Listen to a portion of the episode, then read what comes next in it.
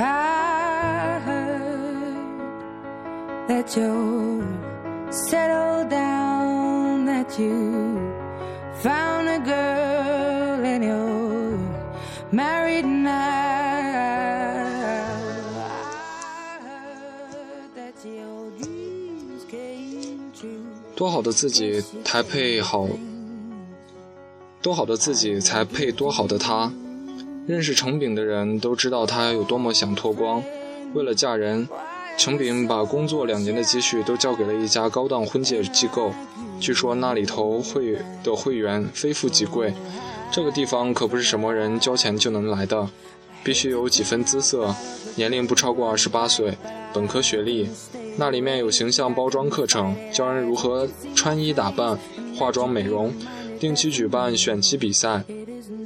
笔试中国传统文化方面的知识，实操家务、做饭，最后由一个总的监考官进行面试，分出名次。不过，是一场你情我愿的游戏，哪儿当真呢？可是二十七岁那年的程炳愿意相信。虽然在那里没找到对象，可是我的观念却发生了变化。我深刻领悟到一个残酷的现实：姿色永远大于真才实学。要学会做一个精致的女人。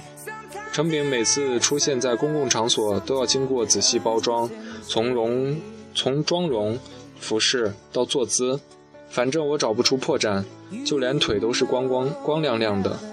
他告诉我是涂了橄榄油，这样看起来更性感。通过中介找到过一个看着顺眼的男人，可是谈了几次之后，他却明白。明白表示婚后不想让我上班，要我在家给他生个儿子，我肯定不能同意啊。相处了一段时间，宣告结束，可是婚介机构却不管这些，不再给我提供更多服务，我也就没有再续费。程炳八百度的近视镜戴了二十多年，某天去逛街的时候，他突然发现酒里瓶让他美貌大打折扣，狠心去做了激光手术。第二年，他又嫌弃自己的长相，跑去韩国将吕燕般细长的眼睛整成了赵薇的大眼睛。眼睛不仅是心灵窗户，更是一张漂亮的脸蛋儿不可或缺的一个点缀。初次见面的人都会被她漂亮外表所折服。她皮肤好，又懂保养，即便三十三岁高龄了，依然嫩得像能掐出水的小姑娘。再加上幺六八厘米的离标准身高，好生让人嫉妒。有的女人出门倒垃圾都把自己整得一丝不苟，程炳就是这样的女人。对于女人来说，最可怕的事情之一是比你漂亮的人，比你还会打扮的人。看到了她，你不得不审视自己是不是活得太粗糙了，有愧于女人这个称号。从二十八岁开始，程炳内心就有种嫁不出去的恐慌感。他十分明白，女人这一生最重要的事业是相夫教子。即便他也是已经是一家公司的中层管理人员，未来的职业发展十分明朗，嫁人始终是他人生的头等大事。可这事儿如果做多了，就等于拔苗助长；如果做的太少，无异于杯水车薪。程炳在这个度上摸索了很长一段时间。有人说，盛客想要脱光，只有两个办法。一个是搬家，一个是换工作，前者能让你结识新邻居，后者能让你拥有新同事。说到底儿是扩大生活圈子。程炳双管齐下，跟朋友们简单告别之后，带着一大包行李飞去了上海。这一待就是一年。不理解这事儿的人，也不会明白一个女人恨嫁的心。程敏去了上海之后，一切从头开始，找工作、租房子。重新建立自己的朋友圈，期间交了很多的新朋友。不得不说，这姑娘运气还好，在上海前刚溜达了一个月，便跟一个小她三岁的男人相识、相知、相爱。虽然她家人对这件婚事婚事表示反对，可她本人特别痴迷于他。他们计划背着家人先领证，生米煮成熟饭。可就在这事儿如火如荼的开展之际，他发现了他的秘密。那就是程炳婚礼现场的照片。那天晚上他一直很平静，可此后两人关系极其冰冻。我把自己大腿都掐红了，好像自己身在僵局中。你怎么这么不小心？我本来是要跟他坦白的，坦白是一个女人希望一份感情长久的方式。可是过去的事儿是一个过程，局外人哪能从三言两语中明白那些？那时那刻当时人的心境呢？从法律上来说，程炳是单身，熟悉的他人都明白，他已是人妇。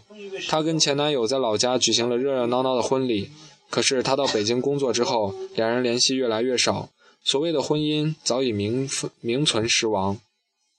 或许这就是所谓的天意。跟他闹冷战的那段时间，他被公司派到了美国。这期间，我发现自己怀孕了。我欢天喜地地打给他电话报喜，他也非常开心。程炳嘴角微微上扬，有了孩子维系。他回来后，两人又一起度过了愉快的一段时光。但是习惯性流产这一顽疾，还是夺走了他肚子里的孩子。失恋后的程炳又回到了自己的生生活的城市。这一次，他转而网上相亲，世纪佳缘，百合网，缘分不知道会从哪儿降临，多方位活动总是没错的。网络这东西很好，只要你设定自己想要的对象，它可以给你提供很多匹配的人。网络这个东西很快，谁知道跟你聊得火热的那个人是人是兽？我们不能因为有鱼有肉有刺，就放弃这世间鲜美的一道菜。也不会因为有人告诉你玫瑰有刺，就不敢接过那娇嫩欲滴的花朵。程炳喜欢个儿高的，除了高富帅是大家心照不宣的择偶标准，作为他很要好的朋友，当然知道他还有一个不为人知的小情节：人体各个器官的长度都是成正比的，每个部分哦。让我们温习一下心理学课程之马斯洛需求的理论。人类基本的需求是生理需求，包括呼吸、水、食物、睡眠、性等等。如果这点都得不到满足，那还谈什么需求？一份调查研究表明，单身人士最大的困惑是性需求。一场完美的性爱能提高生活质量。在中国这个传统国度，我们不能见到一个男人的面就问这些禁忌的话题，只好根据自己所接触的理论知识来分辨。说到这里，你们懂了吗？好在北方的城市，个儿高的男人并不是什么稀缺资源。